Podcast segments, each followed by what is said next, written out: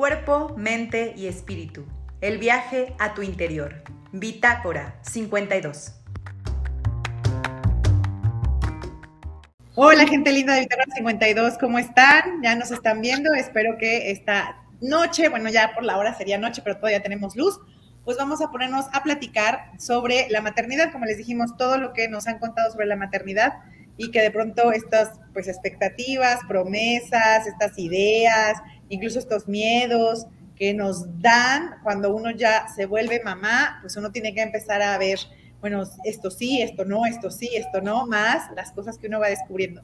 Y por eso, pues el día de hoy vamos a platicar varias mamás sobre esta experiencia de ser mamás, desde pues, la franqueza, desde lo que creemos que sí nos ha pasado y que a veces no pasa por los libros, no pasa por pues así que el canon de lo que se supone que tiene que ser una madre. Pero bueno, pues aquí estamos. María, espero que pronto regrese su transmisión. Y bueno, pues ya nos conocen, somos las mujeres que estamos detrás de Bitácora 52 y de muchos otros proyectos donde de pronto, pues ahí vamos poniendo la profesión, la maternidad y pues todas estas ideas. Yo creo que una primera pregunta, May, podría ser esta, cuando pensamos que o cuando elegimos ser mamás, pues qué idea teníamos de maternidad, es decir, qué cosas a lo mejor teníamos como imagen mental de maternidad, qué es lo que hasta ese día nos habían dicho o habíamos visto que era ser mamá. Empiezas tú, May. ¿Qué, ¿Qué, te imaginabas que era ser mamá según te habían dicho? May, ¿estás por ahí? Ay, Dios mío, ya no sé si ella también se frició. ¿O qué onda, May, May? ¿Estás por ahí? Ok, bueno, por ejemplo, pues empiezo yo en lo que van llegando las demás. Eh, si no, ahorita les ponemos unos bonitos comerciales. Pero bueno, eh, por ejemplo, eh, deja ver, deja ver, ¿dónde andan? ¿Dónde andan? Díganos ustedes, mamás que nos están viendo, pues qué idea tenían de qué significaba. Empezamos desde que empezamos a imaginar si queremos o no ser mamás, pues desde ahí, desde ahí empieza la idea de la maternidad. ¿Por qué lo digo que desde que empezamos a imaginar que queremos conocer mamás empieza la maternidad? Porque cuando tenemos esta idea de me imagino embarazada, me imagino el resto de mi vida cuidando a otro ser humano, ahí ya empezamos a ser mamás. ¿Y por qué lo digo? Porque ya Fernando Olguín nos ha platicado sobre todo esta maternidad de brazos vacíos, ella le llama así, y tiene que ver con que pues a veces las mamás pues no llega el embarazo a término, es decir, o llega y el bebé pues tiene una muerte prematura, neonatal. Entonces, sí hay un proceso de maternidad de brazos vacíos, diría Fernando Holguín, y por eso insisto, creo que ser madre empieza desde que está en la cabeza, en la decisión de ser mamá, ¿no? Incluso por eso decides incluso pues transformar tu cuerpo, tu tiempo, ¿no? Tus necesidades, y eso ya es un proceso mental. Por acá ya nos acompaña Mari Carmen. Ahí está. Vas entrando a ver si entra la, señal. Ahí está, eso, ya por fin, María, porque no, no entrabas ni. Ahora el micro, el micro, solo no te oímos, el micro. Perdón, es que sabes que hay muy mal internet, entonces me sacó de la compu, entonces este, pues ya me vine a conectar al teléfono. Ah, perfecto, pues ya estás acá. Pues justo la pregunta que les lancé era, pues ahora sí que eh, para ti, ¿qué, significó o qué significaba ser mamá antes de que lo fueras? Es decir, ¿qué idea te habían dicho que era ser mamá? Las imágenes que vengan a tu cabeza cuando te dijeron, ay, ser mamá es, y eso antes de que tuvieras la experiencia de ser mamá, ¿qué imágenes venían a tu cabeza?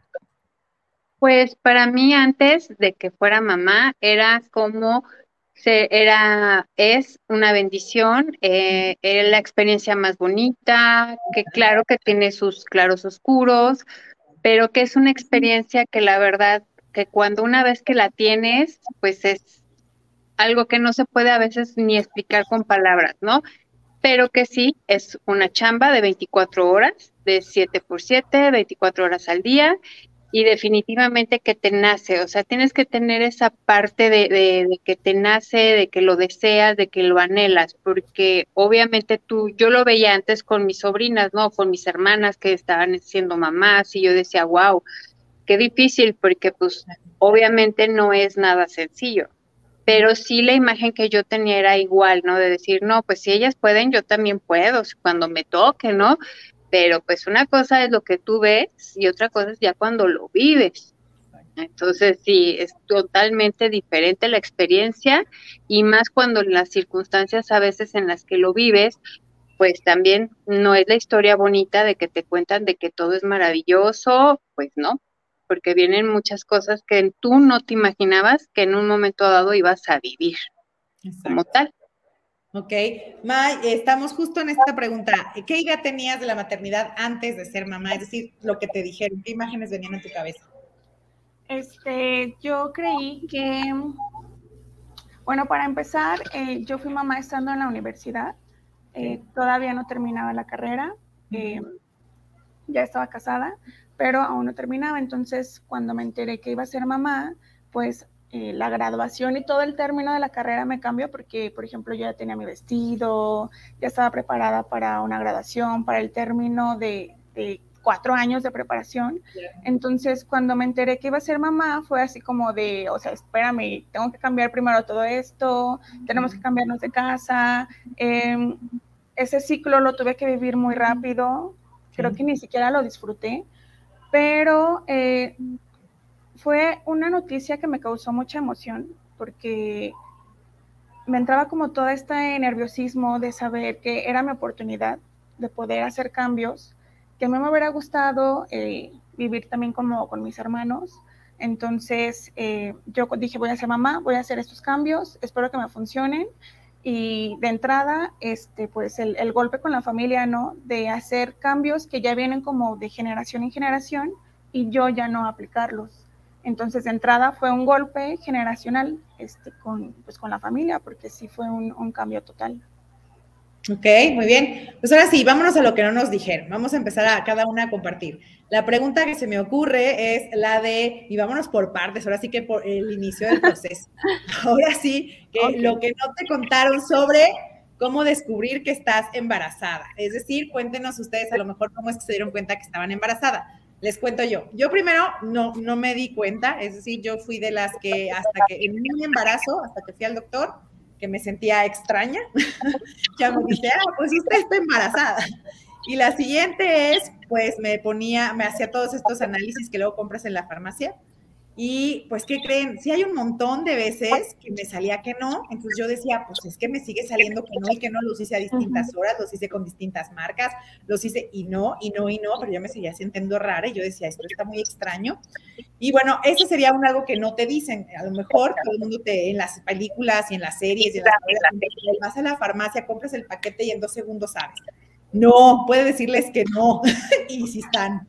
Y luego ya me fui a hacer el examen de sangre y pues ya súper embarazadísima. Entonces, por ejemplo, en ese proceso, ¿ustedes cómo les fue algo que les dijeron y que al final salió de otra forma? Mari Carmen.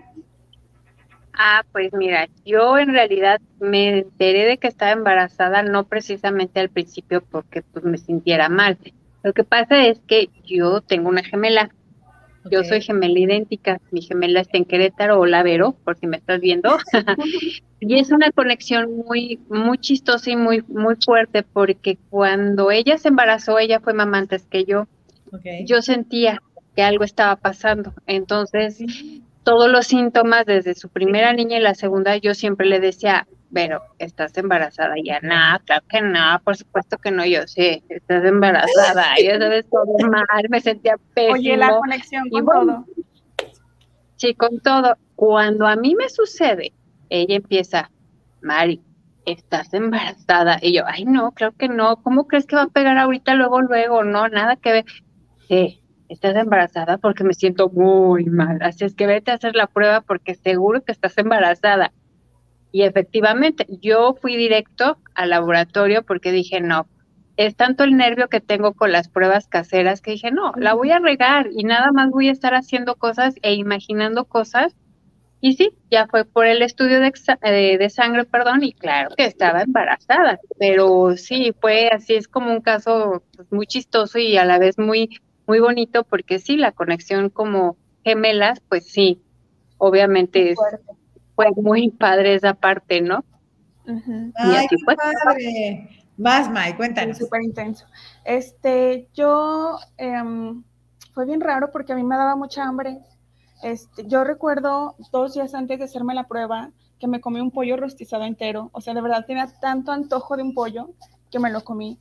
Entonces, al día siguiente, así como que se me vino el olor del atún y recuerdo que decía, quiero un atún, quiero un atún. Y comí muchísimo atún, o sea, lo que come mi familia entera, yo me lo comí. Entonces fue así como de, esto no es normal, yo no como así.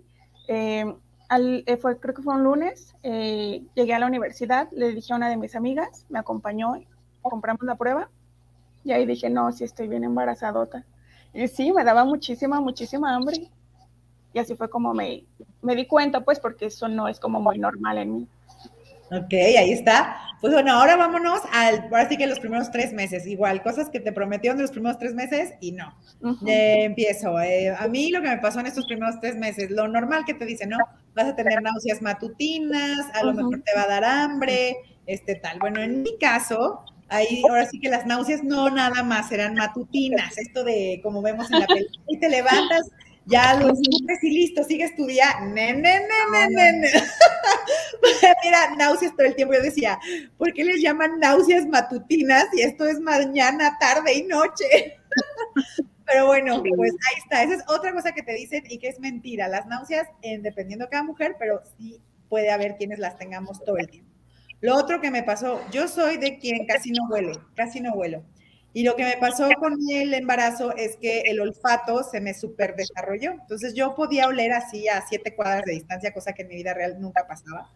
Y entonces yo decía, ¿qué es esto? O sea, ¿cómo puede vivir la gente oliendo todo el tiempo? yo iba cuando dije, de verdad, yo nunca huelo nada porque esto que es oler hasta tanta distancia, ¿cómo le hace la gente? Es que es, insoportable, ¿no? Cuando son olores extraños o raros. Lo otro me cambió el gusto yo quería cocinar con lo de siempre, el aceite de siempre, de pronto no podía, me daba muchísimas náuseas. Entonces, así que tuve que aprender a cocinar todo otra vez, porque los sabores que me gustaban más me cambiaron. Entonces, eso puede pasar también. ¿Qué más me pasó en estos primeros tres meses? Como dices, primero con las náuseas, luego llegó el hambre incontrolable, pero es incontrolable, eso también, luego creo que no nos lo cuentan bien. A mí también me pasó así, te van diciendo que te va a dar hambre, pero bueno, que te tienes que controlar, y así lo vemos, como que alguien le da hambre Créanme, a mí era un estado de en este momento tengo hambre, es ahorita, no en media hora, no, no, no lo puedes controlar como en la vida real lo puedes controlar en la vida pues, cotidiana sin estar embarazada, que pues, clásico, no quedas una hora en la comida, alguien se le atravesó el tráfico, no llega y dices, ay, no pasa nada, me puedo aguantar una hora, media hora, no pasa nada. No, aquí no, aquí el grado de estrés, si no comías en el momento que tenías hambre, para mí era de, voy a salir a cazar el jabalí yo solita, porque de verdad es nunca, ¿no? Entonces, así era mi nivel de necesidad de comer eh, en este primer trimestre. Pero esas son como las cosas que, pues no, como que no quedaron claras en los libros, como que queda muy bonito y no, la realidad esperaba eso. Mari Carmen, ¿cómo te fue a ti? Pues mira, a mí la realidad es que lo del hambre, pues sí, obviamente me daba mucha hambre. Aparte yo antes no comía nada de carne, de proteína animal, antes de embarazarme, porque yo ya tenía un proceso de alimentación vegana y obviamente a la hora que me embarazo me empezó a dar pues mucho el antojo por el pollito, por el pollo, calditos y todo, y era así como quiero mi caldo y quiero esto, o sea, todo. Lo que sí no, ya no regresó y nunca me gustó ya otra vez fue pues la carne roja, ¿no? Refrescos, tampoco tomaba refrescos y yo quiero mi refresco, o sea, todo lo dulce era quiero ahorita, right now. Y otra cosa que a mí no me habían platicado es que yo tuve este, una situación ahí porque cuando yo me embarazó se me empezó a crear un quiste de agua al mismo tiempo.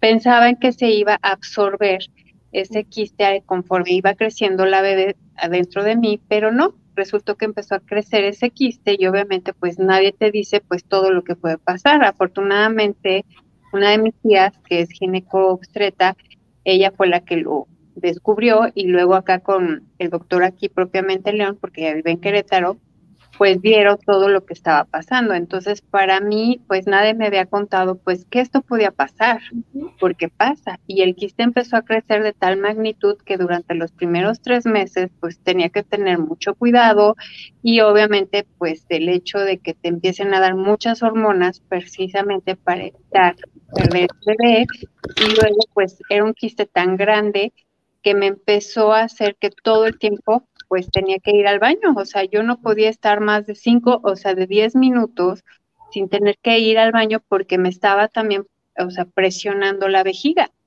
Entonces, sí empezó, o sea, más allá de náuseas o de malestares, pues fue como la angustia, ¿no? Como el hecho de que, chin, o sea, ¿por qué me está pasando esto? ¿Por qué me está pasando lo del quiste? ¿Por qué esta parte de si yo, una persona sana, que come sano, que hace ejercicio, bla, bla, bla, le pasa esto con su cuerpo? Entonces, sí, los tres primeros meses fueron más de incertidumbre, de mucho cuidado, hasta que llegué ya pasé el primer trimestre y cuando llegó el cuarto mes, pues es hora de quitar el quiste. Entonces también fue una experiencia pues bastante fuerte porque finalmente me lo tuvieron que aspirar. Y sí fue un procedimiento muy riesgoso, digo, realmente yo hoy le sigo agradeciendo eternamente a mi, a mi ginecólogo, a Guillermo Tobar, y digo su nombre porque de verdad es una eminencia que hizo que ese quiste se pudiera absorber al mismo tiempo que yo estaba embarazada. Me hicieron el procedimiento sin anestesia por obvias razones, fue nada más, pues algo así como gilocaína local y pues me hicieron un procedimiento que realmente pocas personas, o sea, pocos doctores en sí pueden lograr el éxito que él tuvo, porque al mismo tiempo que me estaban absorbiendo el quiste, o sea, retirando el agua o la proteína que tenía dentro, porque es como una, estaba del tamaño de una naranja en ese momento ya, muy grande. Yo estaba viendo en un monitor el corazón de mi bebé. Entonces era muy impresionante porque pues ya sabes, yo por un lado una enfermera, por el otro lado el doctor haciendo el procedimiento y me acuerdo que la enfermera me decía, señora, si me tiene que morder, muérdame, porque pues obviamente me iba a doler y me estaba doliendo. Entonces usted pellizqueme, usted muérdame, lo que necesitas no importa. Aquí lo importante es que se haga el, o sea, que se retire el quiste para que usted pueda seguir teniendo un embarazo a buen término. Y así fue.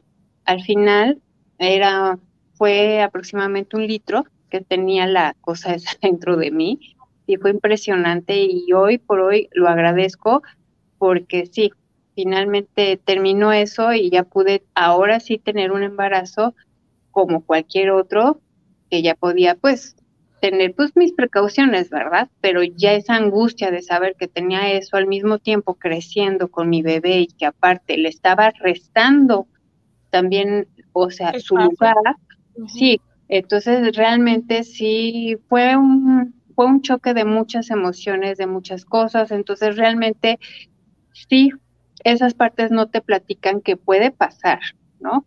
que pueden pasar estas cosas y que tienes que tener la preparación psicológica y siempre pensar que se va a lograr y que va a estar bien.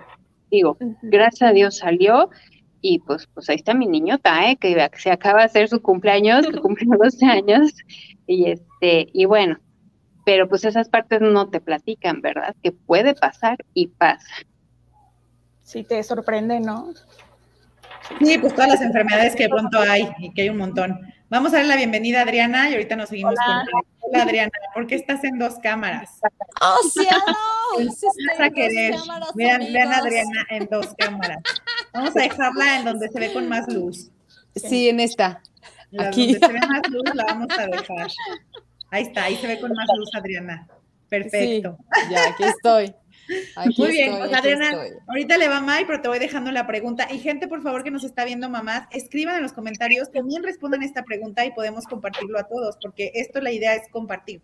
Estamos viendo qué cosas no nos dijeron durante el primer trimestre de embarazo, ¿no? Estamos ya en los primeros tres meses, qué cosas no te dijeron y tú las descubriste en esos primeros tres meses. May, a tú, ¿qué fue? ¿Qué fue que no te dijeron y lo descubriste? Este, en los primeros tres meses, la verdad es que Conectan fue muy relajado. eh, no, no batallé en la parte de salud. eh, gracias a Dios. Con Cianya sí, sí fue más complicado, con Ictan no. Pero con Ictan eh, todo le vomitaba igual, todo, todo el día. O sea, me acostumbré a cargar mi bolsita de, plástico y ya no era una, eran tres bolsitas, ¿no? A todos lados con mi bolsita. Eh, algo que sí no, bueno, yo soy como muy payasita con el olor, la verdad. Entonces, los perfumes de hombre era así como de, no podía, o sea, los olía y vomitaba. Entonces, tengo realmente muy poco que empecé a usar perfume, como casi dos años no lo usaba porque no lo toleraba. Eh, y eso fue eh, desde que me embaracé de.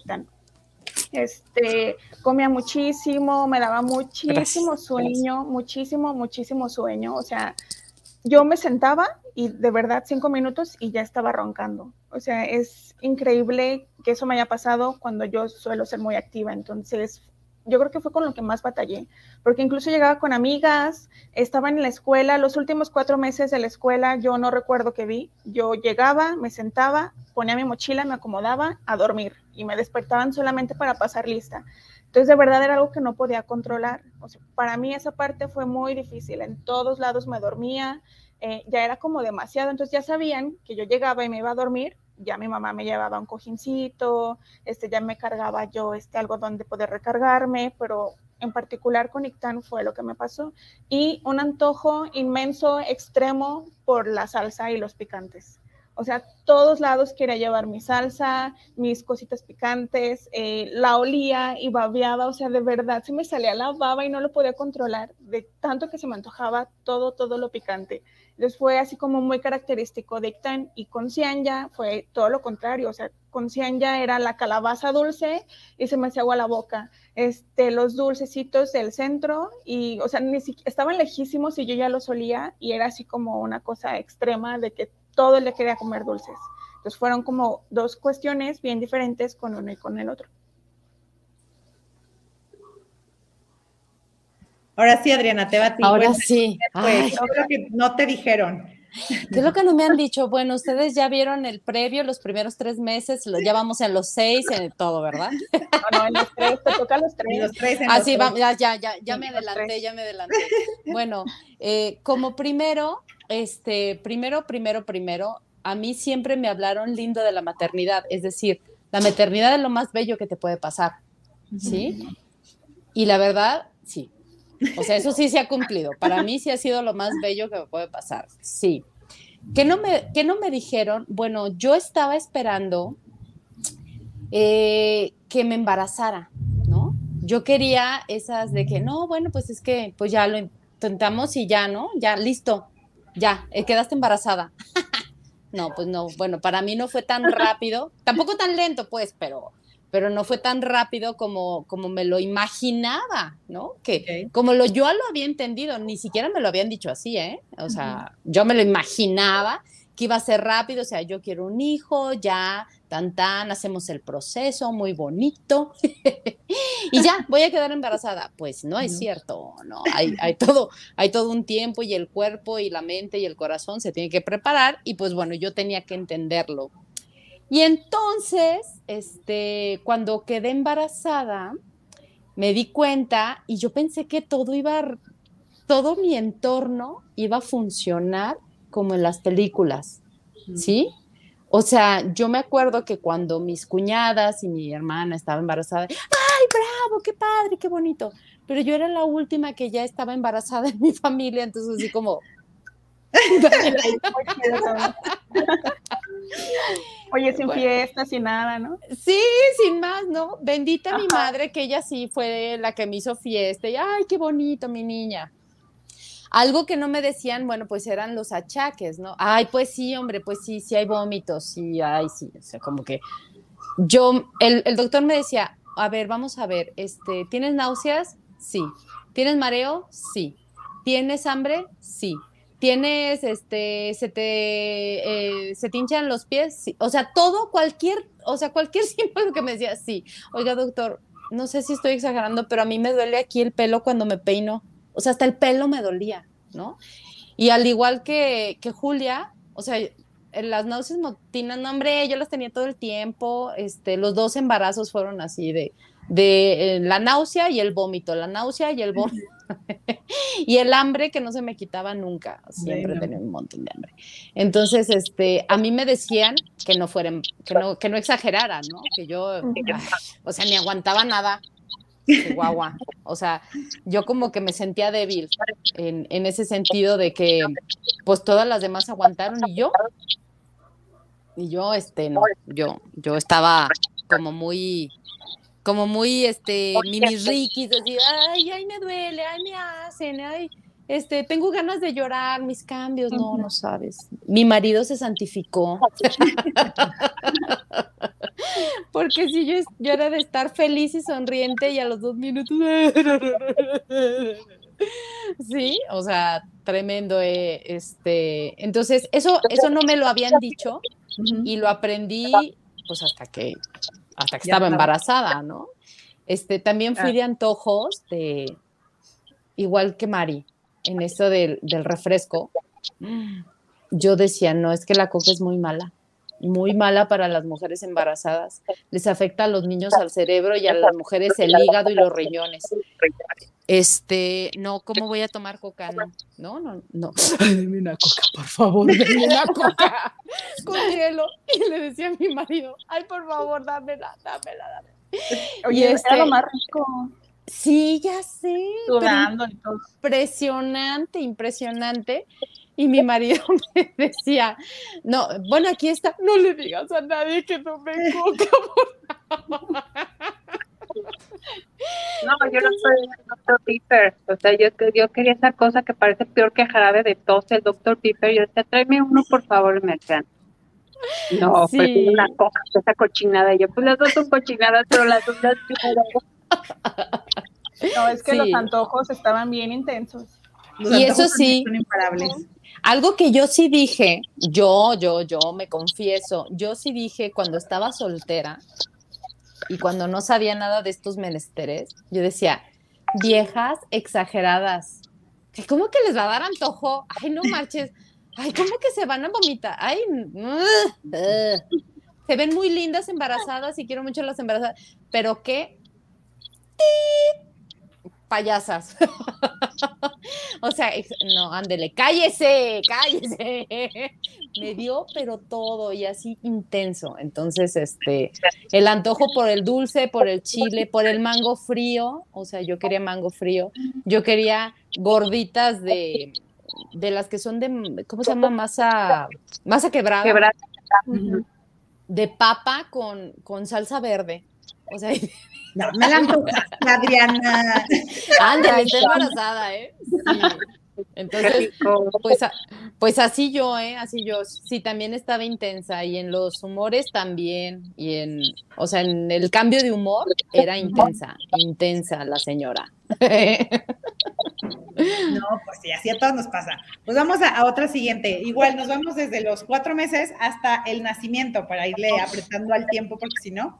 Eh, e igual hay otra cosa que no te hayan dicho. A mi ejemplo, y creo que ya lo habían mencionado, era que el- a mí la cabeza me cambió absolutamente. Es decir, se me olvidaban cosas, no me podía concentrar, tenía muchísimo sueño.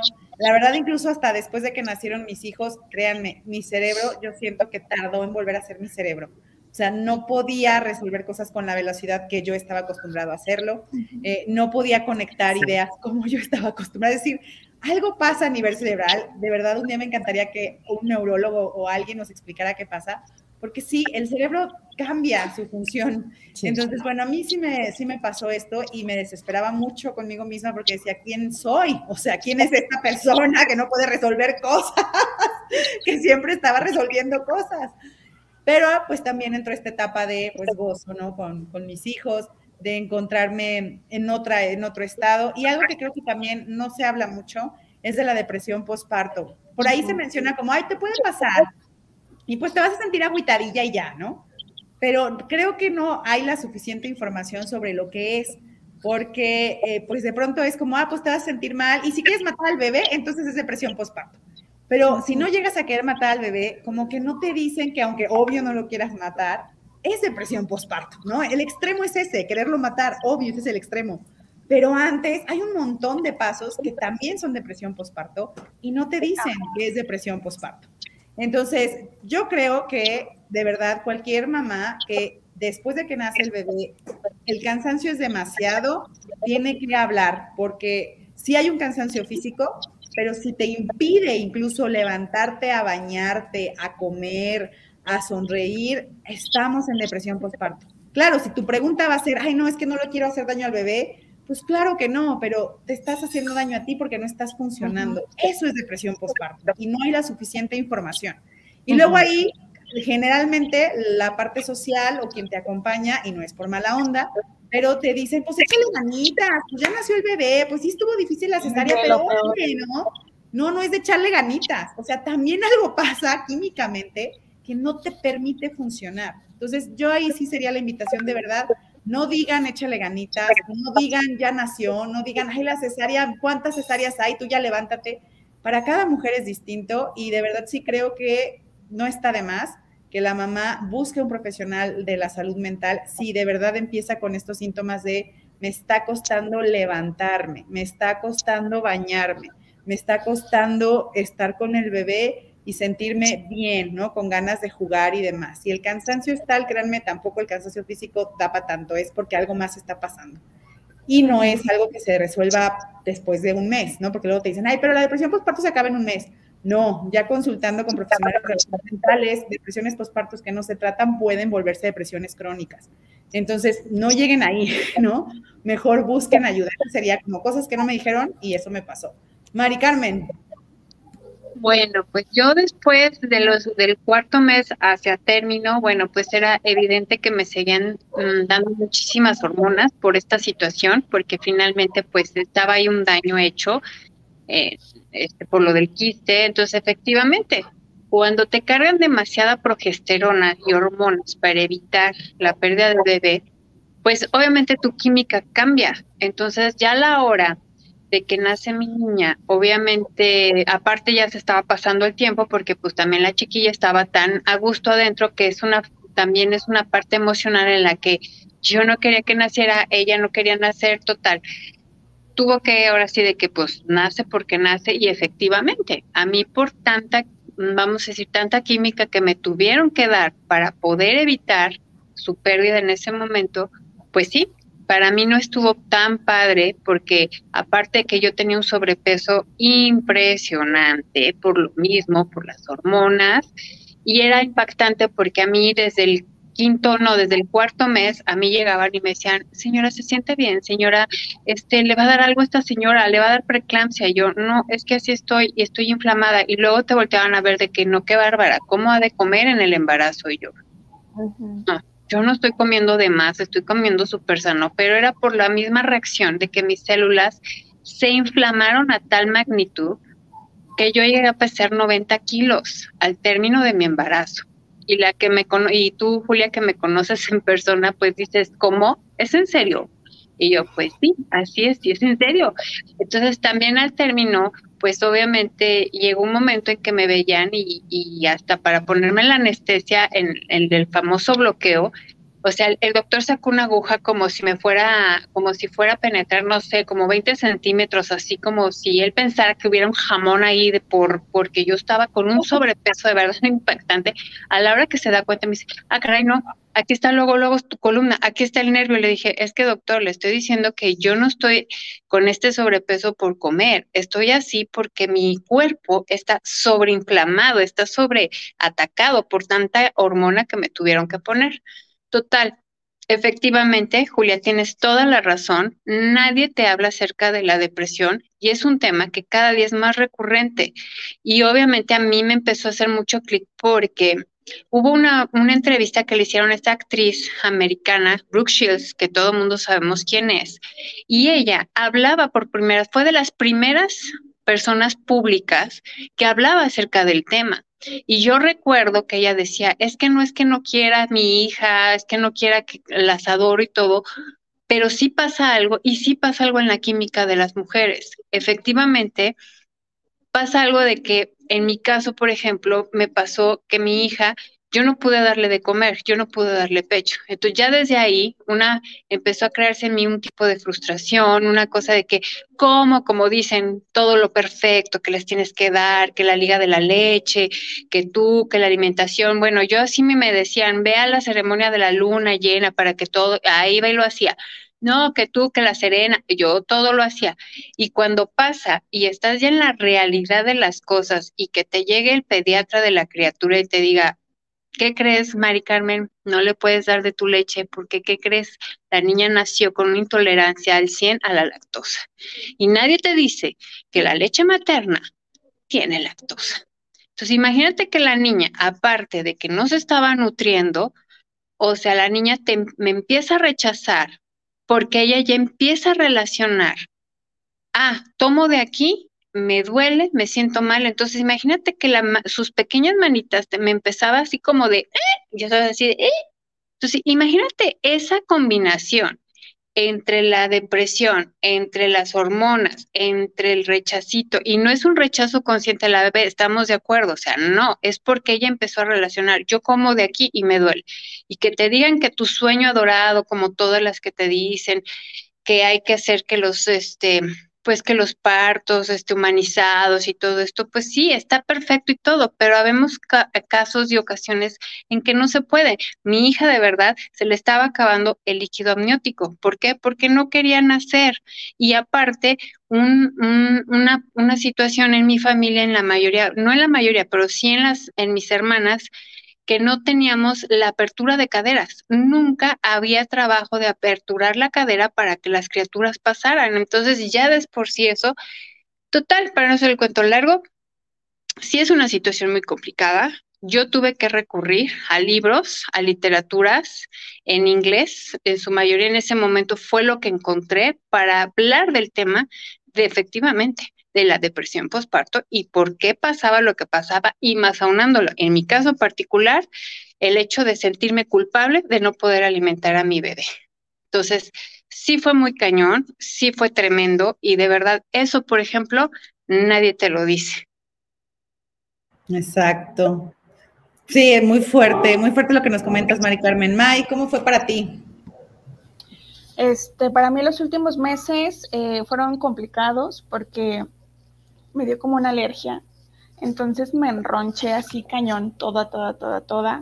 Eh, una comezón, este, yo siempre me estaba rascando las piernas, los brazos, me inyectaron varias veces como para controlar esa parte. Em, cuando lo más chistoso de todo esto es que el viernes que di a luz, yo seguía trabajando. Entonces fue así como de, haz nóminas, eh, haz esto, haz aquello, yo tenía la cita a las 3, eran las 2 y yo seguía haciendo los sobres, entonces ahí vamos todos al hospital y yo seguía trabajando y checando nóminas y todo. Terminé, o sea, así rayando, entré al hospital, así camina, corre, está de aquel lado, acuéstate, eh, todo fue tan rápido que sinceramente yo no lo disfruté. O sea, yo nada más me acuerdo que llegué, me acosté, este, te vamos a poner la anestesia, eh, me dio un poquito de sueñito, abrí los ojos, ya estaba el chiquillo ahí, eh, ahora corre para el cuarto, entonces todo fue como muy rápido y esa parte yo la verdad eh, me pasó de noche, o sea, no, no, no viví como todo este este nacimiento romántico de vamos y descansa y prepara y ya va a ser hora y demos gracias, o sea, no fue así, todo fue muy rápido. Entonces nace tan, este, se quedó unos días en incubadora porque estaba como amarillito y, yo llegué a casa y yo la verdad yo dije, bueno, pues voy a dormir, ¿no? Pues el chiquillo se quedó allá. Eh, ya después a los dos o tres días, no recuerdo, fuimos por él y a partir de ahí yo dije, ¿qué es esto? Tengo mucho sueño, no podía dormir, tenía que trabajar, o sea, fue adaptarme en menos de dos semanas, eh, trabajo, niño, casa, eh, todo, todo en uno. Entonces, realmente, pues a mí me pasó de noche, o sea, realmente no, bueno, ni siquiera me saqué como las fotitos bonitas de recién nacido, o sea, no, no, no tengo nada de eso porque todo fue muy rápido. En mi caso, así fue. Ok, gracias, May. Adriana, ¿cómo fue para ti? Para mí, bueno, los últimos meses siempre eran, en el primer embarazo, yo tengo dos hijas, este, en el primer embarazo, los últimos, el último mes fue más ligero, ¿no? O sea, podía caminar, andar, este, y bien pesado y con la zozobra de cómo va a ser, este, y qué va a pasar, ¿no? Por más que yo preguntaba, ¿cómo son? ¿Cómo sabes que ya es el momento? Como que nadie me, sabía decir, ¿no? los que me rodeaban, pues, o sea, muy cercanos, habían tenido este, cesáreas programadas, entonces nadie sabía cómo era un trabajo de parto. Y mi mamá me decía, son dolores que duelen, pero son tolerables, así que no te asustes si alguien te dice, este, no, hombre, que me fue y que, o sea, no te asustes. Y eso sí me ayudó mucho. Fíjate, las palabras de mamá fueron muy sabias. Cada quien lo vive diferente. Así que te vas a dar cuenta. Entonces, con la primera, pues bueno, fue un, un trabajo de parto. Mi hermana sabiamente me dijo, Adriana, los baby showers se hacen entre los siete y ocho meses. Preferible que sea a los siete meses porque así estás bien. Ay, no, yo ahorita no tengo tiempo. No, no, ¿para qué? No, no. Bueno, me esperé a las últimas semanas. El día de mi baby shower, ese día, en la noche, nació mi hija. Entonces, mi cría mayor nació en la noche después de su baby shower. Y yo empecé con un trabajo de parto en la mañana, tuve, no sabía, algo que no, no me dijeron, fue que cuando entras a trabajo de parto necesitas estar como sola en privado porque te abrumas. Entonces yo estaba en un baby shower, o sea, estaba padrísimo que todos me quisieran, me abrazaran, pero te empiezan a abrumar con preguntas, ¿y qué se siente? ¿Y cómo estás? Ay, sí, ahorita te vas a ir. No, no, no creo, no, sí. Y entonces empiezan como las apuestas y mentalmente estás muy sensible. Es decir, toda la información te llega, pero porque tu cuerpo está trabajando cañón, vas a dar a luz, o sea, vas a, vas a sacar una vida, un cuerpo de ti. Entonces, claro que tu cerebro tus, órganos y todo tu cuerpo está concentrado en esa labor, en ese trabajo para, para, para el nacimiento, ¿no? ¿Cuándo has visto un, un, este, un animalito que no se haga, o sea, que se ponga a platicar con la manada? Pues no, se van a un espacio solos para, para, para, eh, para el nacimiento, ¿no? Pues bueno, yo estaba acá en Socialité y este, y bueno, ya después lo que pasó, eh, según yo entendía que cuando tú vas a un hospital este, privado, pues todo se arregla como para que tú disfrutes más el, el parto. El, pues no, para mí no fue así. El primero fue angustiante, fue un trato no, no lindo del ginecólogo y los médicos conmigo. Es así como que, pues ya, hombre, ya, este, no estás dilatando. Este, hay que, hay que operarte. yo, no, no quiero que me operen. Es que sí, es que te puede pasar que se eh, que trague el líquido amniótico, que, que, la niña haga popó y se infecte eh, sus ojitos, que, que el latido del corazón, este, que tenga sufrimiento fetal, bueno, así, todos los así, un sustote. Y ya con la anestesia, pues, ¿qué, qué hacía, no? O sea, ¿cómo te paras corriendo de, óigame, no, yo no estoy de acuerdo, yo quiero mi parto natural y voy a esperar el tiempo que yo necesite? Pues no, no podía hacer eso no podía hacer eso. Entonces, este, fue muy estresante. El primero terminó siendo cesárea. Eh, hubo un ángel de la guarda que fue mi pediatra y, ahora ya es un ángel de verdad porque eh, mi pediatra que fue mío, él me vio nacer, él iba a ver a nacer a, mis, a mis crías y entonces en la primera, cuando él llegó, me empecé a tranquilizar porque incluso a mi marido no lo dejaron entrar al, al nacimiento, pues y este, pues a la cesárea más bien, ¿no? Y entonces cuando él entra y me dice, este, tranquila, es necesario, vamos a confiar, saben lo que están haciendo, tú confía. Y si crees en Dios, baja todos tus santos. Y yo sí, bueno, está bien. Entonces yo tenía ahí a la corte celestial.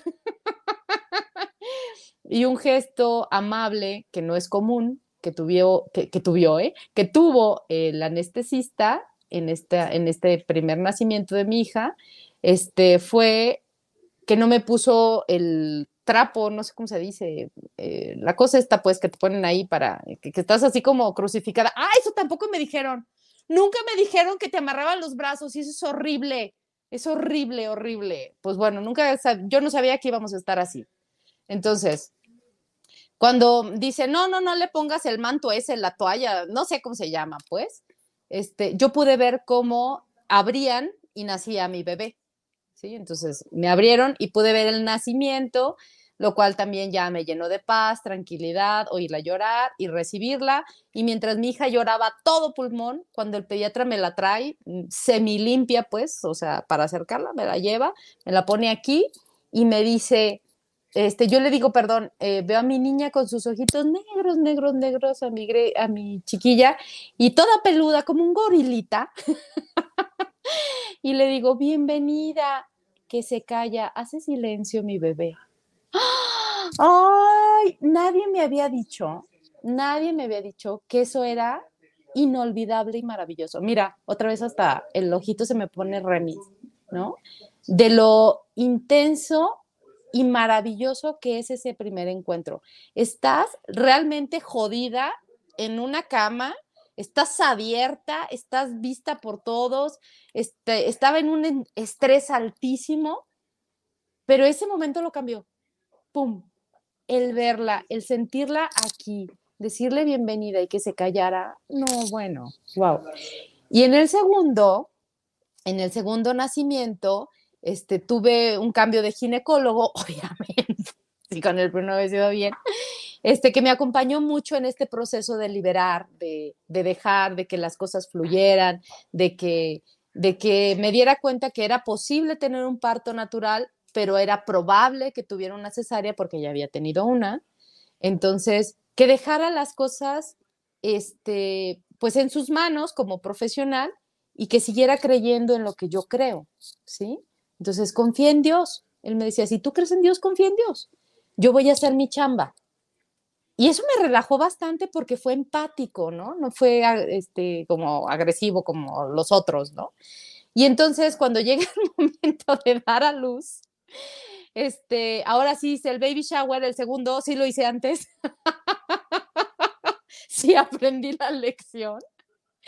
Y este, y en eh, el día que iban a hacer, yo me sentía incómoda, me sentaba a la computadora y estaba así, ay, no me puedo sentar, ay, ya me cansé, pero bueno, es que ayer usé un zapato con plataforma, entonces ha de ser cansancio. No sabía que estaba en trabajo de parto, este, gracias a la confianza le hablé, le dije, oye, me siento extraña, pero no sé si es o no es.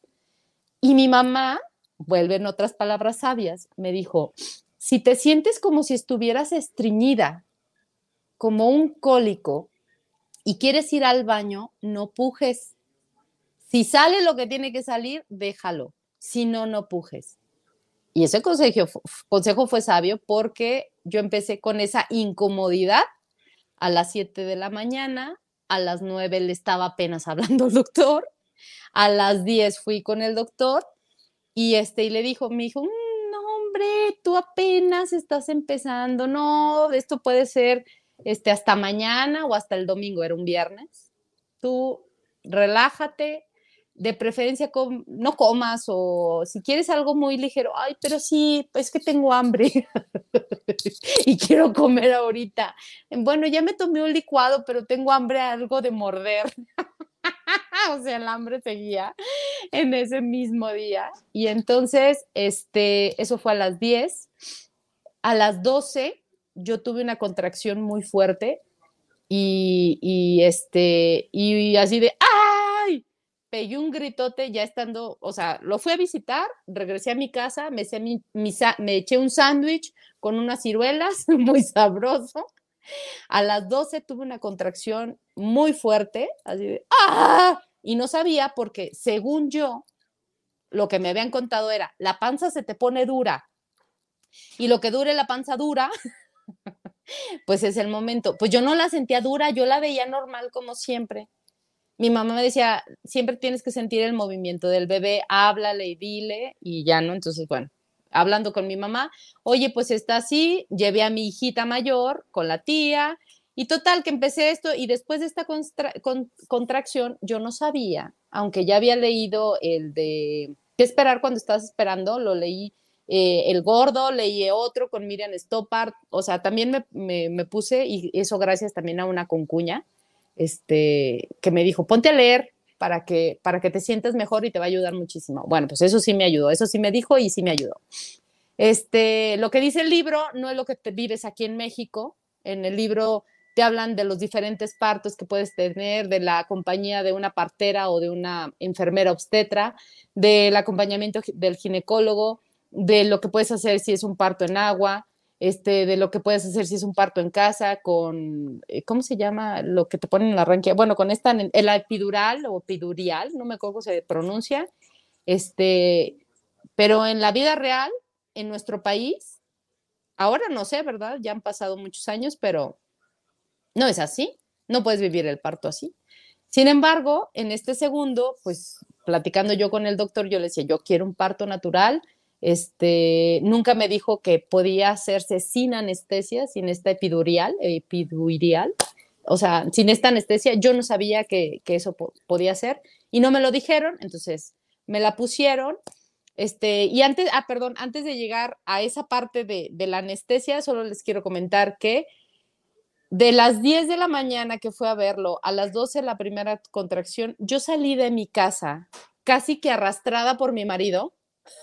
Me tuvo que convencer durante dos horas.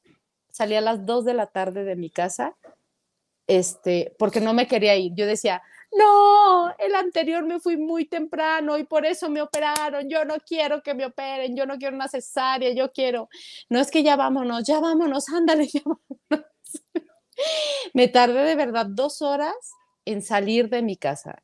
Cuando yo iba saliendo, el ginecólogo me estaba hablando, Adriana, ¿dónde estás? ¿Dónde vienes? ¿Dónde vienes? ¿Dónde estás? Porque ella, llegué al hospital después de haber transitado como en 40 minutos porque mi marido tenía que frenarse para que yo abriera la puerta del coche y vomitara. yo no sabía que las embarazadas cuando podía, cuando iban a dar la luz, a luz, este, tenían la posibilidad de vomitar. No sabía eso, ni me lo habían contado. O sea, era, tú ya estás, vas en camino a, y tú dejas que los demás hagan lo que te, tú sigues instrucciones. Era como lo común en lo que me contaban, y pues no, acá no.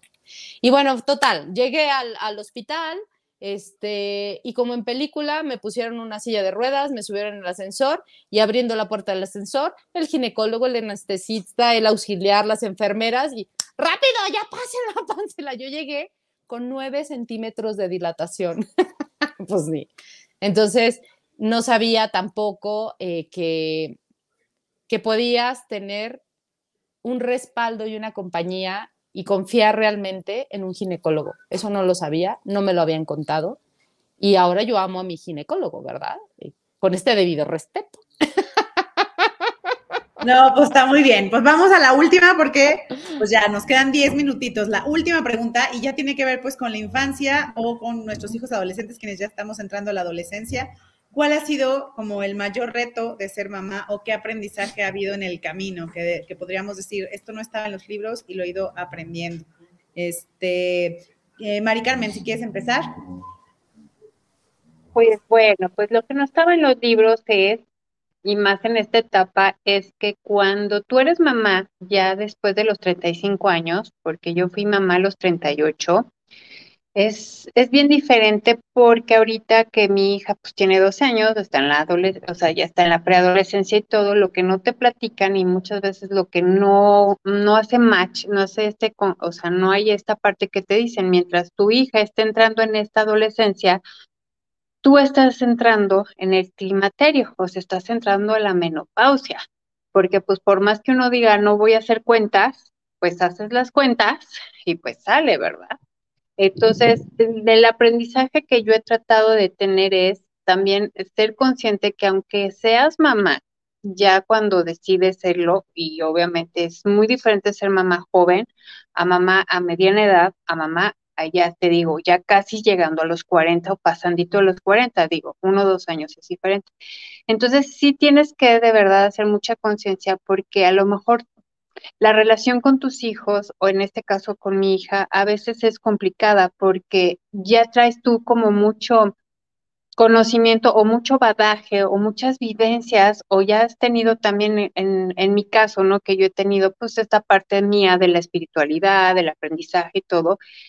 Y a veces he, que, he cometido el error de como que quererle impulsar y decirle, a ver, no, es que hay estos caminos, ya sabes, le quieres dar toda la información que tú ya traes, pero te tienes que detener y decir, espérate, o sea, tú ya vas acerca a una edad en la que ya vas a empezar una etapa diferente hasta como mujer y ella apenas va a empezar, o sea, a la, al florecimiento.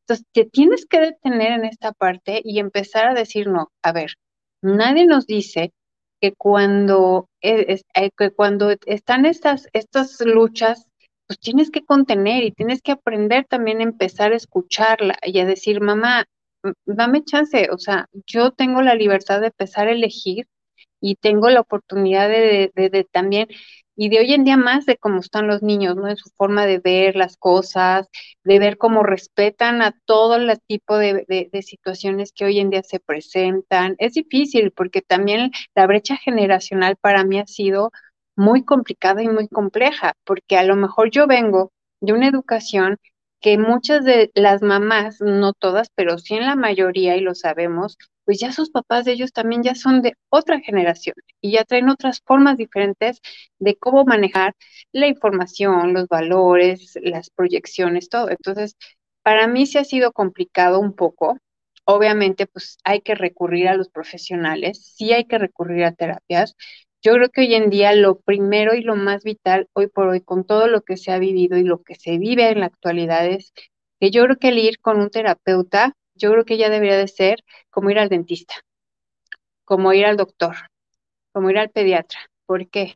Porque finalmente hay cuestiones externas que muchas veces ya está permeando pues las, las convivencias en general, en casa, en el colegio, en el grupo de amigos. Entonces, para mí la verdad ha sido una chamba muy grande, es triple, porque finalmente te digo, la brecha generacional más aparte las edades, más aparte todo, pues a veces sí dices, híjole, a mí nadie me había dicho, porque muchas veces te dicen, sí, ya fuiste mamá, ya viviste, ya experimentaste, ya gozaste de la vida, sí, pero nadie te dice que aunque tú tengas todos esos aprendizajes, que ojo, muchas veces todavía seguimos trayendo cosas de nosotros mismos, de nuestras heridas, de nuestras cuestiones emocionales, pues también nadie te dice que pues es cansado y que muchas veces dices, ya quiero soltar ya, y más aparte lo que vives en casa y las situaciones que se puedan venir hasta acumulando, ¿no? Es complicado, pero pues digo, para eso existen este, los caminos y sí es complicado. Y a veces hasta ella me lo dice, mamá, yo sé que a lo mejor tú sabes muchas cosas, pero dame chance y tienes razón. Entonces, sí de verdad debería haber un manual de cómo ser mamá cuando tú estás, o sea, en esta etapa, ¿no? En la que yo estoy con el bochorno, ya sabes, y ella está con el cólico. Y así casi, casi de que, pues, imagínate de que yo ya tenía un rato de que pues yo ya no sabía ni qué se estaba, o sea, yo por escuchar a las chavitas, a las sobrinas, que si la copa, que si las toallas ecológicas, ya sabes, y a la hora que mi criatura me dice, mami, pasa, y yo así como de, llora, sí me explico, como que se te va el avión y dices, a ver, no, calma, calma. Y cuando escuchas que la mamá hace la, no, mi hija o eso, y yo uso esto y dices, ah, pues ahí hay una sintonía, ahí todavía hay como, como que la, pues esta parte, ¿no? Que sí, ¿no? De que todas somos aquí y tenemos nuestros rituales o como le quieran llamar. Y acá yo, yo así. Y ahora se te va la onda. Entonces sí es importante y sí, sí debería de haber que te digan. Y sí estaría padre un tema de qué pasa cuando eres mamá después de los 38, 40 años. De verdad, sí es otra dinámica. Son otras cosas muy diferentes hasta como mujer de lo que vives, ¿no? Porque pues yo veo a las chavitas, ¿verdad? Que tienen 30, 31 años y que sus criaturas las mayores son las de ahorita, que tienen 12, y yo veo su, o sea, yo veo la interacción, yo veo cómo se, cómo se mueven con ellos y de verdad te quedas, no manches, haz de cuenta que es como su hermana o hermano y dices, no, espérame, claro, hay de todo, pero sí, la verdad es que no, no es complicado, pero sí, o sea, sí, o sea, a la vez sí y a la vez no, pero está padre. Pero pues digo, aquí andamos, aquí andamos. Gracias, Maricar. Me voy a leer unos comentarios y ahorita sigo con May. Aquí nos dice eh, Angie Torres, saludos y aplausos. Por acá nos dice Olga Garibi, me gustó mucho escucharlas, me identifico con tramos de sus historias y sí creo que mis historias de mamá han sido las mejores y las más duras. Nada que me hubiera imaginado, nadie me lo dijo, aprendo día a día en este camino de agradecer todo lo vivido y crecer. La maternidad está lejos de ser la romántica foto de revista. Qué bien hablarlo. Pues mil gracias, Gaby. Exacto. Mamás que nos están viendo, porfa, mándenos una anécdota, algo que no sabían y lo tuvieron que aprender ahora sí que porque lo vivieron para dar lectura y pues para ir conversando esto. Ahorita le va a Mai decirnos, Mai, ¿cómo te ha ido ya en la parte pues más de, crianza más grande? Cuéntanos. Este, mm, yo, yo de manera personal siento que volví a ser madre a partir del año pasado. Em, digo, con todo este cambio de, de, la dinámica en mi familia, entonces el hecho de ahorita ya ser como la cabeza de la familia, de mis dos hijos y yo. Eh, todavía hace dos años yo era la mamá que decía todas frutas, verduras, todo súper organizado, eh, mis niños no van a comer dulces, eh, les tenía su horario de juego, les ponía su hora de meditación, los mandaba a dormir, o sea, todo era así como, trataba de que todo estuviera súper estructurado. Ahorita que soy yo con ellos dos y con mis papás, mis hermanos y todo este cambio familiar que hemos vivido, bueno, hay días que ni de las verduras me acuerdo. O sea, la verdad, tengo que ser bien sincera. Hay días que yo digo que coman galletas, que coman leche, necesito sacar esto rápido para irme a, lo siguiente.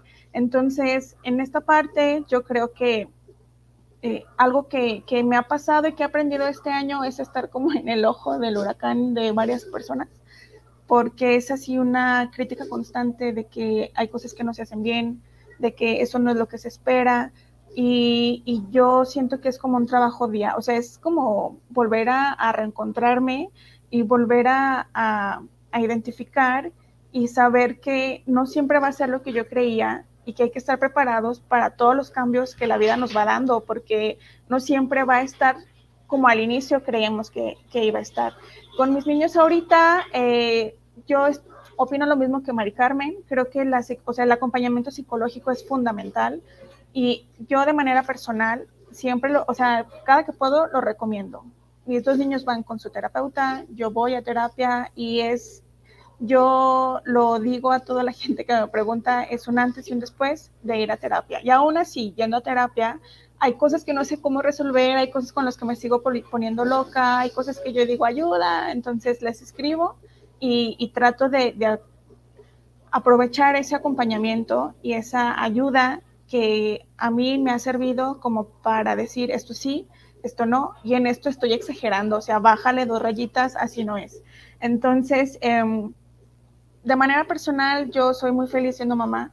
Creo que es de las mejores cosas que me han pasado, porque los dos han hecho que aflore de mí, este surja, nazca, no sé cómo decirlo, como una fuente de cosas que yo no conocía y no sabía que era capaz de hacer por ejemplo, ya yo soy muy, este, yo soy muy terca, yo soy muy fría, este, casi no soy como de apapachitos y así, soy muy, este, sí, soy como muy sarcástica y Sian ya me hace sacar ese lado amoroso, si nos vemos de aquí a la esquina, gritamos y nos abrazamos como si tuviéramos, no sé, mil años sin vernos, eh, somos como muy, eh, con ella soy muy emotiva, sale como toda esa euforia este, guardada por años.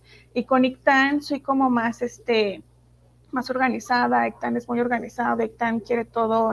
Si deja un lápiz en la, no sé, en la esquina, tiene que estar ahí. Entonces, los dos han hecho que la Mayra de hace 10 años ya no sea la misma, o sea, y es un cambio constante, o sea, todos los días estoy aprendiendo, todos los días estoy mejorando y creo que los dos han, me, hayan, me han ayudado a que salga la mejor versión mía pues todos los días y, y creo que sí han sido parte fundamental, eh, importante en esta parte de, de, las depresiones que vamos viviendo como mamás, porque pues es una realidad, o sea, no siempre estamos felices, no siempre estamos positivas, no siempre estamos dándolo todo y, son ese elemento que nos ayudan a, pues, a volver a recargar energía.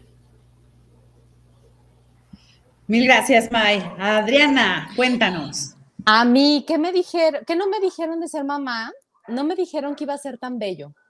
Es decir, eh, se oye como muy rosita y muy romántico, pero de verdad, a mí me hablaban de ser una responsabilidad. A mí muchas veces me llegó a los oídos de, mm, y espérate, espérate a que tengas hijos, uy, así te van ahí, uy, no, uy, ¿y cómo eres? Mm, aguanta, vas a ver, se las van a cobrar. Eso me dijeron a mí. Y en la vida, la verdad, ahora que tengo a mis hijas y que tengo a mi marido con el que combinamos muy padre en estas partes de, crianza, me dice, los hijos no son factura. Entonces, sí es cierto, o sea, un hijo es una, una bendición, es una gracia, es una, una parte que te saca lo mejor de ti. Este, sí, la paciencia que yo la tenía como para ciertas cosas, pues ahora, ahora este, soy más paciente, ¿no? Soy mejor persona gracias a mis hijas. Este, Eh, eh, otra eh, que me decían es que con niños no se puede, esa es una idea que sigo trabajando. ¿Por qué? Porque con niños no se puede tener limpio, con niños no se puede trabajar, con niños no se puede tener espacio para ti. Entonces, esa es una creencia que se me metió muy hondo, de con niños no se puede, pero que veo que sí se puede. O sea, tienes que hacer circo, maroma y teatro, o sea, tienes que organizar muchas cosas para que sí se pueda. Este, pero sí es posible, sí es posible darte tiempo para ti, para irte a pintar las uñas, por ejemplo, ahorita que me estoy despintando. te puedes dar ese tiempo y está bien que te lo des. Este, no me contaron eh, que la parte de la adolescencia, que yo ya estoy en esta etapa con, con la cría mayor, fuera una etapa de encuentro también. De encuentro en que, en que ya no es la hija que yo estaba visualizando desde antes de casarme y los hijos que yo quería, sino la real, la que se está encontrando. Es, es muy fuerte en el sentido de rompes mis ideales, pero estoy conociendo a mi hija verdadera. Se está construyendo y me está dando unos macanazos, madrazos, iba a decir la palabra, pero me dio pena. Impresionantes. Estoy muy contenta, de verdad, de, estar en la adolescencia, de poder acompañar y de sacarme y quedarme ya sin pelo. y de vivir esta ternura también con la más pequeña, que no es, está todavía en, en, los ocho añitos, con la cría más pequeña, este, pero todavía ese de, vamos a jugar, oye mamá, ¿y si nos pintamos? ¿Y si, y qué te parece si hacemos un pastelito? ¿No? O, o, este, o ella como es más pequeña, pero le da el sentido maternal, ahorita hace todo lo que yo hago. Entonces, a ver, le dice a su hermana, a ver, tómate las vitaminas, ya te las tomaste. Entonces, esas partes de, de vivir cosas lindas no me las contaron me asustaban mucho en el sentido de la responsabilidad. Y la verdad sí es una friega ser mamá, o sea, sí te cansas mucho, las bolsas de aquí no son gratis, el poco pelo no es gratis, ¿sí? La lonja no es gratis, es un esfuerzo constante por dedicarles tiempo, organizarles, eh, organizar la vida doméstica, la vida del diario, la vida laboral, para que tú para que ellos pues puedan tener todas las herramientas que te sea posibles brindarles, ¿sí? Las clases de lo que quieras, el tiempo de juego de lo que quieras, la alimentación como tú lo consideres, la nutrición pues mental, física, espiritual. Eso no me lo contaron y me parece tan bello de verdad vivirlo. Yo estoy muy contenta de ser mamá. Es, este, es algo que al principio cuando era niña lo soñé, pero luego cuando fui adolescente y joven lo rechazaba. Yo no quería tener hijos o sea, no, hombre, no, y traerlos a este mundo y con tantas dificultades y con los hoyos de la capa de ozono, no, no, no. Y ahorita ya hay más broncas, pero digo, qué bueno, qué bueno que soy mamá. Hay muchos retos, hay muchas complicaciones, pero también tengo todo para hacerlo. Eso tampoco me lo dijeron. Que si tengo hijos es porque tengo la capacidad de criarlos. Y me gusta ser mamá y estoy muy contenta. Ay, mil gracias, Adriana. Pues yo participo y voy cerrando. Coincido un montón. Sí, creo que los hijos te ayudan a descubrir áreas de ti que no sabías. Te reencuentras con otra persona de ti, pues, o sea, te descubres haciendo cosas que dijiste no iba a hacerlo y de pronto lo haces porque ahí creo que yo sí tuve que ser una mamá distinta para cada hijo, ¿no? Tengo un hijo que es súper creativo, romántico, tierno, ¿no? Y otro que es súper así, estricto, ordenado, disciplinado, ¿no? Y entonces yo decía, pues sí, yo tiendo más al juego, a lo lúdico, al apapacho. Y el otro con su disciplina de él poniendo el despertador. Yo decía, Dios mío, ¿por qué tengo un señorcito?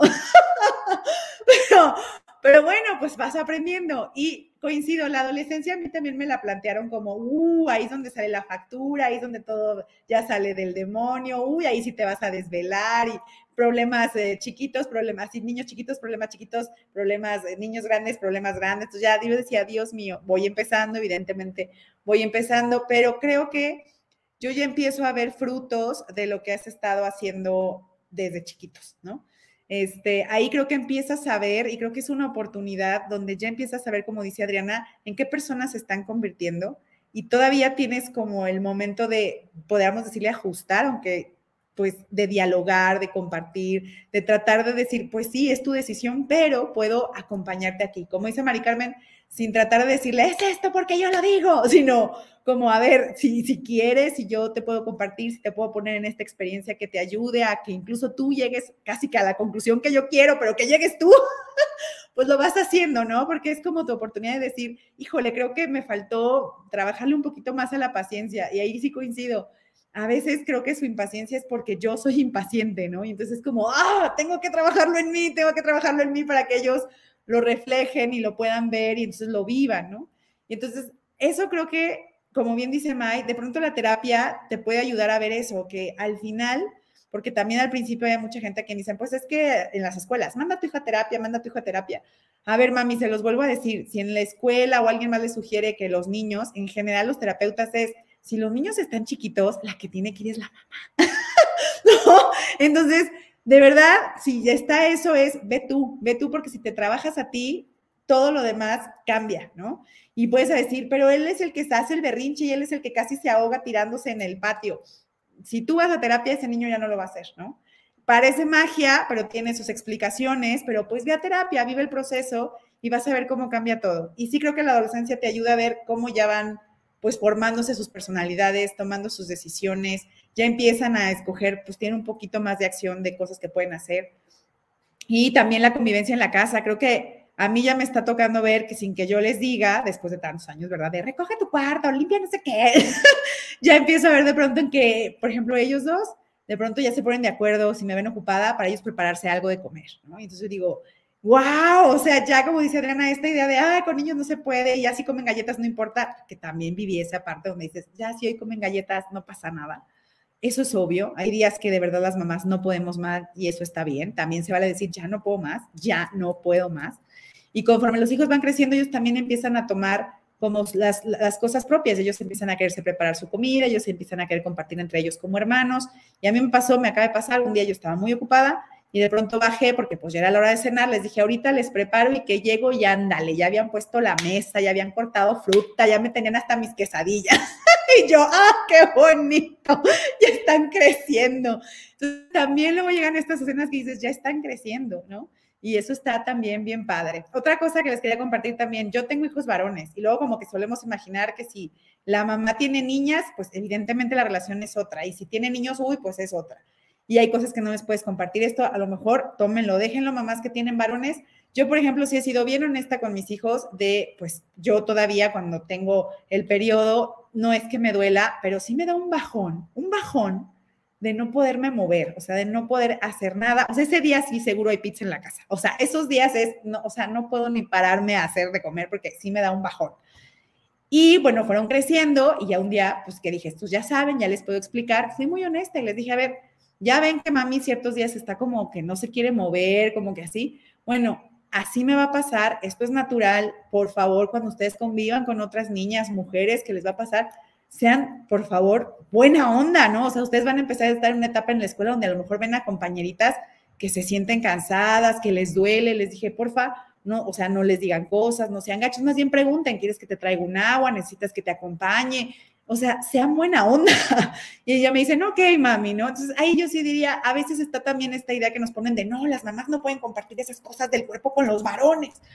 ¿Por qué no? Evidentemente no es su cuerpo y no lo van a vivir, pero pues uno espera que un día van a tener una compañera y a poco hasta entonces se van a enterar. Pues no, si tú le puedes ir diciendo, esto pasa y a mí me gusta que este día me puedas ayudar a traerme el agua o este día me tengas paciencia con la comida, pues creo que es lindo. También él va aprendiendo, oye, hay otros cuerpos que no son el mío y tienen otras necesidades que no son las mías, ¿no?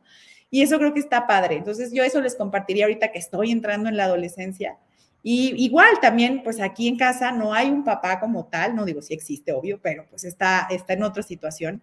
Y me ha tocado decirle a mis hijos, pues de verdad traten de platicarme lo que quieran, traten de hacerme las preguntas porque tendremos que buscar pues quien lo resuelva, ¿no? Y también ahí creo que es, pues no tener miedo cuando como mamás nos toca, porque a veces, pues así pasa, que el papá por lo que sea no está, pues también de todas maneras tenemos que entrarle a acompañarlo. Y también hay que aceptar que, pues evidentemente hay cosas que pues no nos van a querer contar los hijos. Entonces habría que buscar ahí pues un papá, un, abuelo, un tío, un hermano que nos eche la mano a pues acompañar en estos procesos, ¿no? Entonces, esas serían como pues mis recomendaciones, así que mamá, mamá, cosas que he ido aprendiendo.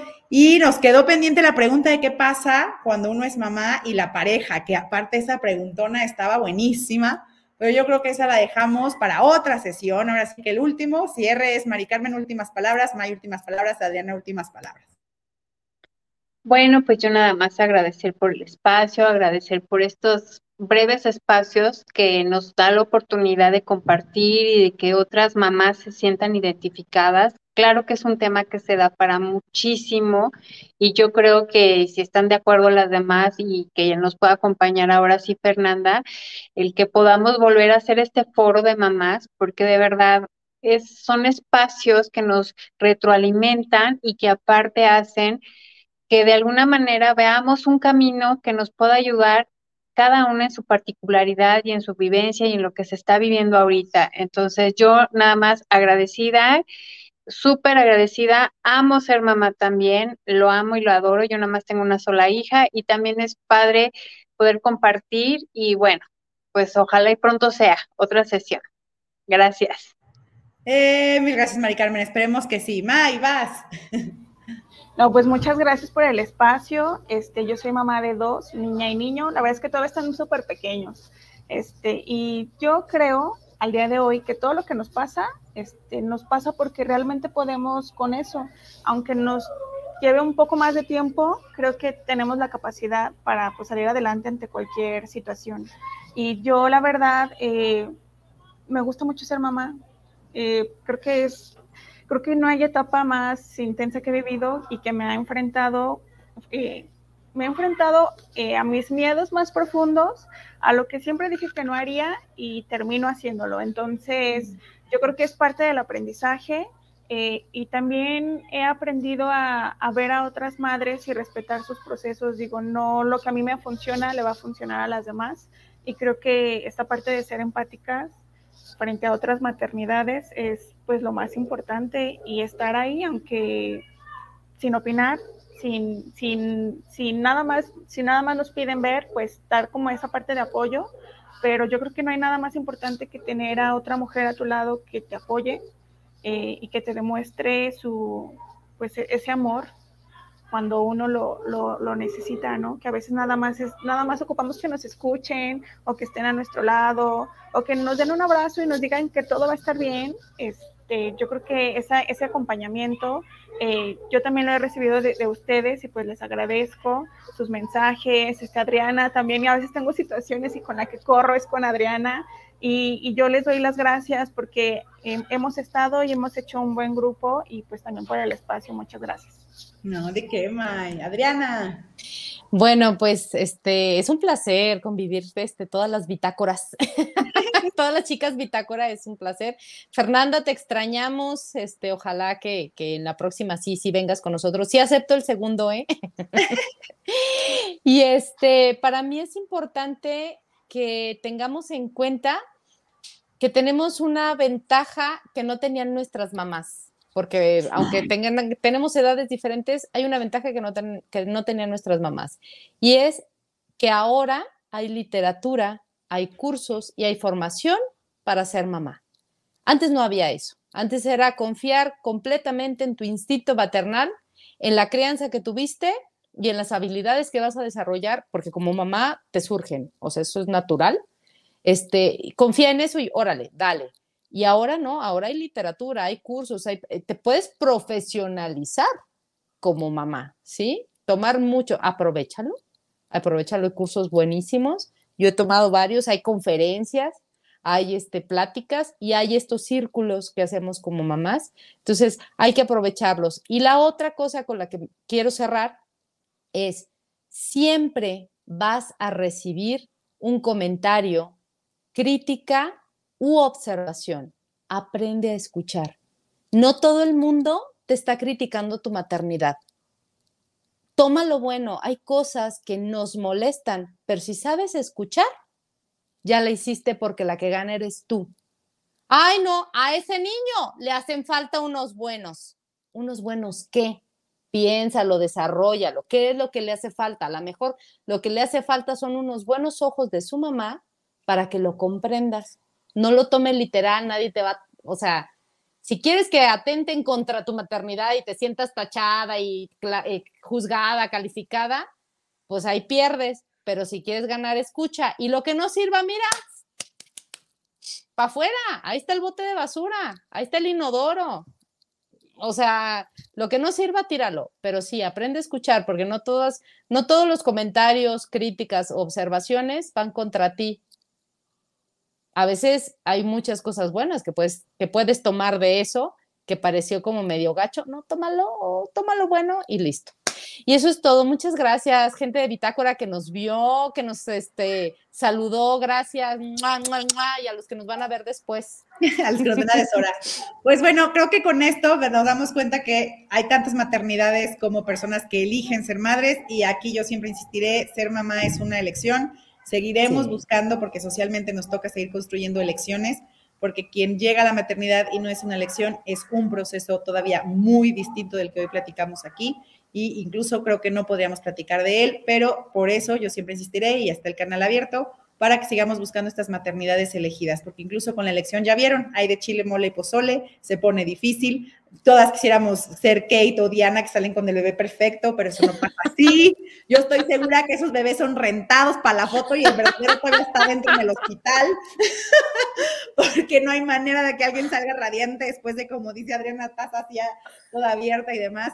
Pero al final creo que todas hemos coincidido en que pues, la, la, maternidad nos ha llevado a retarnos a nosotras mismas, a conocernos a nosotras mismas y a descubrir cómo otras personas que pues por alguna razón, la que usted quiera, mágica, religiosa, espiritual, biológica, física, eligieron este camino de parto, porque ahí sí no hay otro, este, este proceso de parto, este proceso de nacimiento a través de nosotras, pues de pronto estas personas las empezamos a ver crecer y empieza a ser otra vez un mundo de espejos, de reciprocidad, de lecturas de nosotros y de ellos que nos siguen ayudando pues a crecer, ¿no? Y al final pues estamos formando seres humanos que un día van a ser comunidad, que un día van a ser ciudadanos, que un día pues están haciendo una nueva comunidad. Entonces, de verdad, de verdad, trabajar en nosotras como mamás, eh, al final es estar trabajando por un futuro, ¿no?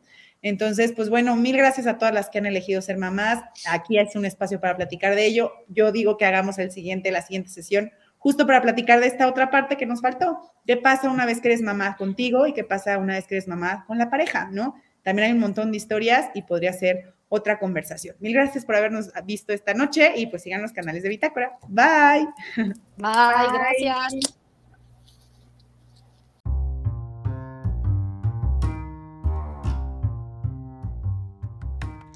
Cuerpo, mente y espíritu.